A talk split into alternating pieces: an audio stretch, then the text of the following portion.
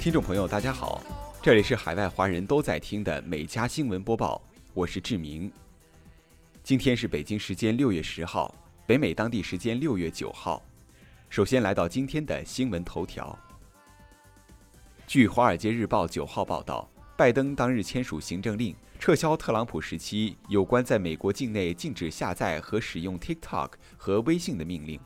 取而代之的是。拜登将指示商务部长调查与外国对手有联系的应用程序。美国政府认为这些应用程序可能对该国数据隐私及国家安全构成风险。去年八月六号，时任美国总统特朗普以 TikTok 和微信威胁美国国家安全为由，对其颁布禁令，禁止通过美国在线应用程序商店下载或更新这两款应用软件。多名微信美国用户和 TikTok。分别提出诉讼，法庭决定暂缓执行禁令。其后，特朗普政府分别提出上诉。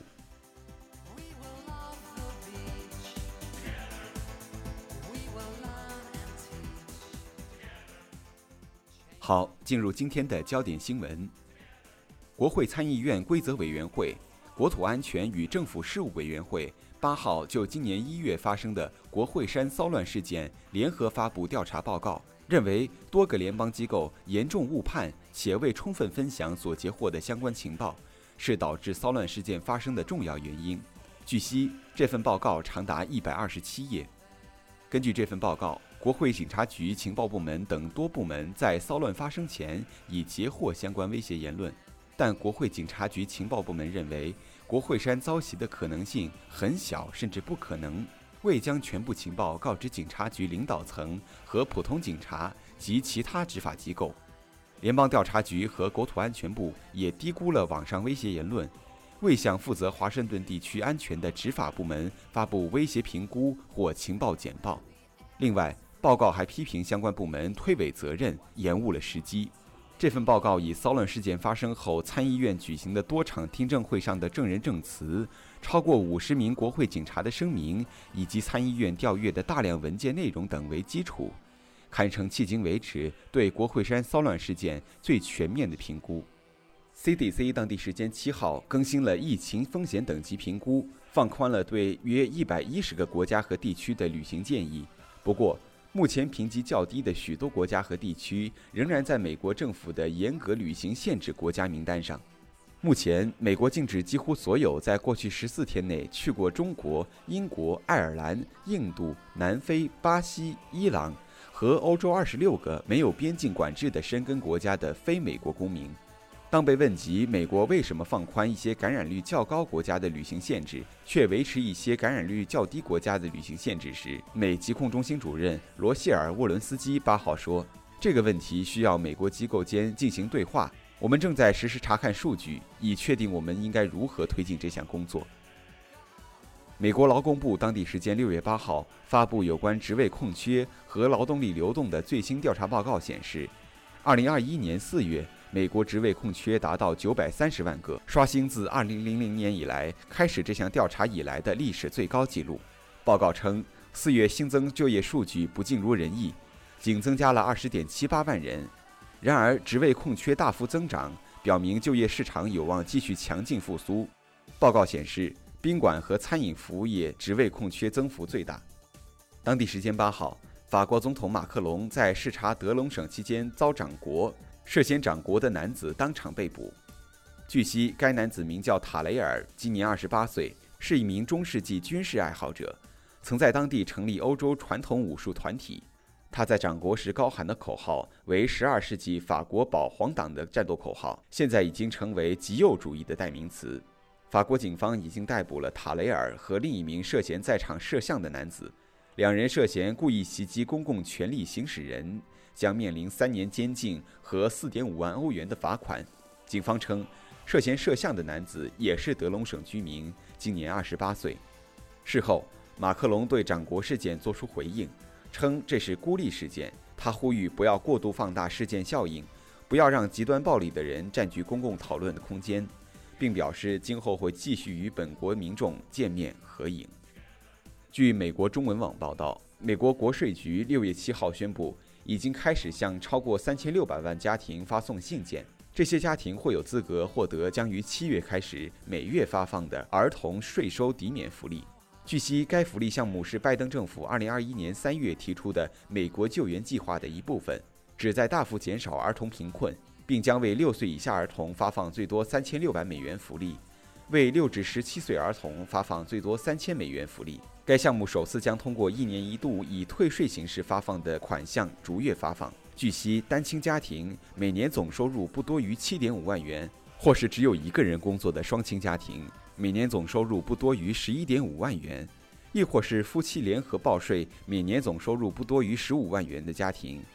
如家中有6岁以下成员，可获发每月300美元；有6至17岁儿童的成员，则会获得每月250美元。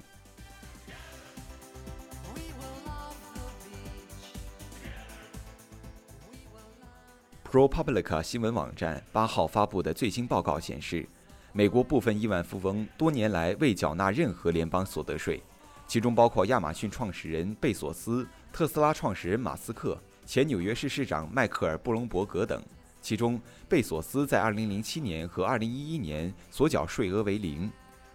ProPublica 指出，2014年到2018年期间。福布斯富豪榜上最富有的二十五人共缴纳了一百三十六亿美元的联邦所得税，而他们此间的总财富增长增加了四千零一十美元，实际税率仅为百分之三点四。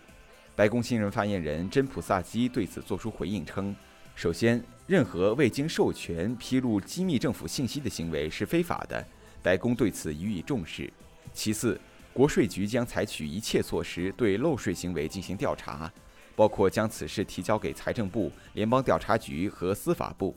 努力确保收入最高的公司和个人支付公平价额。日前，俄罗斯联邦监狱管理局公布了其年度刑事系统选美大赛的决赛名单。经过初选后，有十二名女狱警从近一百名来自俄罗斯各地的报名选手中脱颖而出。六月七号至十一号期间，俄联邦监狱管理局在其官方网站上设置投票界面。最终结果将以网络投票的形式选出，届时最受民众欢迎的女狱警将夺得桂冠。报道称，截至目前，来自西伯利亚南部图瓦共和国的戴安娜·萨特暂时领先。在俄罗斯，监狱系统并不是第一个通过选美比赛来宣传其工作的政府机构。2019年，俄罗斯国家禁卫军便曾举办自己的选美比赛，当时来自斯维尔德洛夫斯克州的女兵安娜·赫拉姆佐娃获胜。赫拉姆佐娃随后很快在社交媒体上受到广泛追捧，但最终她被部队开除，原因据她说是女同事的嫉妒。然而官方表示，赫拉姆佐娃曾在国家禁卫军内部设施拍摄视频并上传网络，这违反了部队的安全规定。据 CNN 八号报道，当地时间周一晚些时候，澳大利亚和新西兰的执法部门公布被称为“特洛伊盾牌”的执法行动成果时。介绍了一款名为 ANOM 的加密通讯软件。据悉，该软件由联邦调查局和澳大利亚联邦警察局联手打造，并由澳大利亚卧底特工会将预装 ANOM 应用程序的手机交给某些高级罪犯。随后，这些罪犯又向他们的同伙推荐了这款软件，这样警方就可以监控他们关于毒品走私、洗钱甚至谋杀的聊天记录，然后再逮捕他们。FBI 和 AFP 在2018年就开始酝酿这项计划。截至目前，共有一万两千个装有 ANOM 的手机被一百多个国家的三百个犯罪集团使用。这次行动在十几个国家展开，查获了毒品、武器、豪车和现金，还有包括八吨可卡因、二十五支枪以及价值超过四千八百万美元的各种全球货币和加密货币。欧洲刑警组织称，此次行动是有史以来针对加密通信规模最大的执法行动。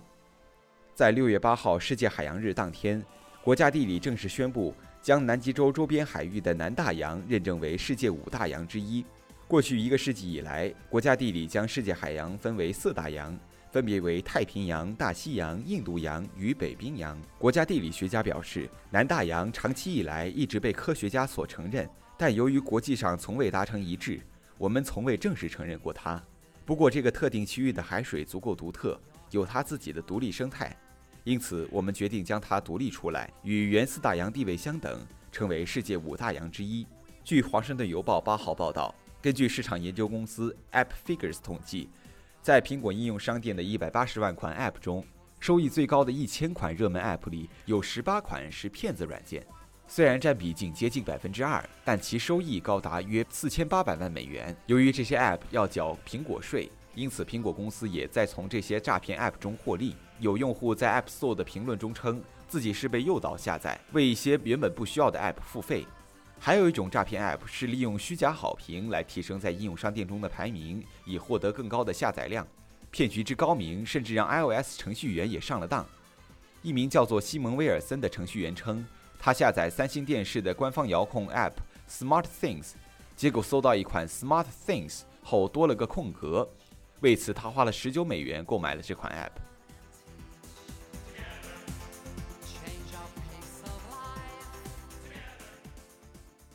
当地时间六月九号，欧洲议会全会正式批准新冠通行证，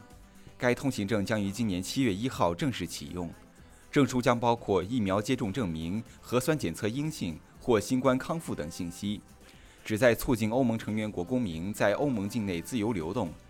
欧盟强调，成员国应避免对欧盟新冠通行证证书持有者施加额外的旅行限制，除非这些限制是必要且与保护公共卫生相称的。据欧盟网站消息，该证书支持数字版和纸质版两种格式，带有二维码和数字签名，以免费形式发放。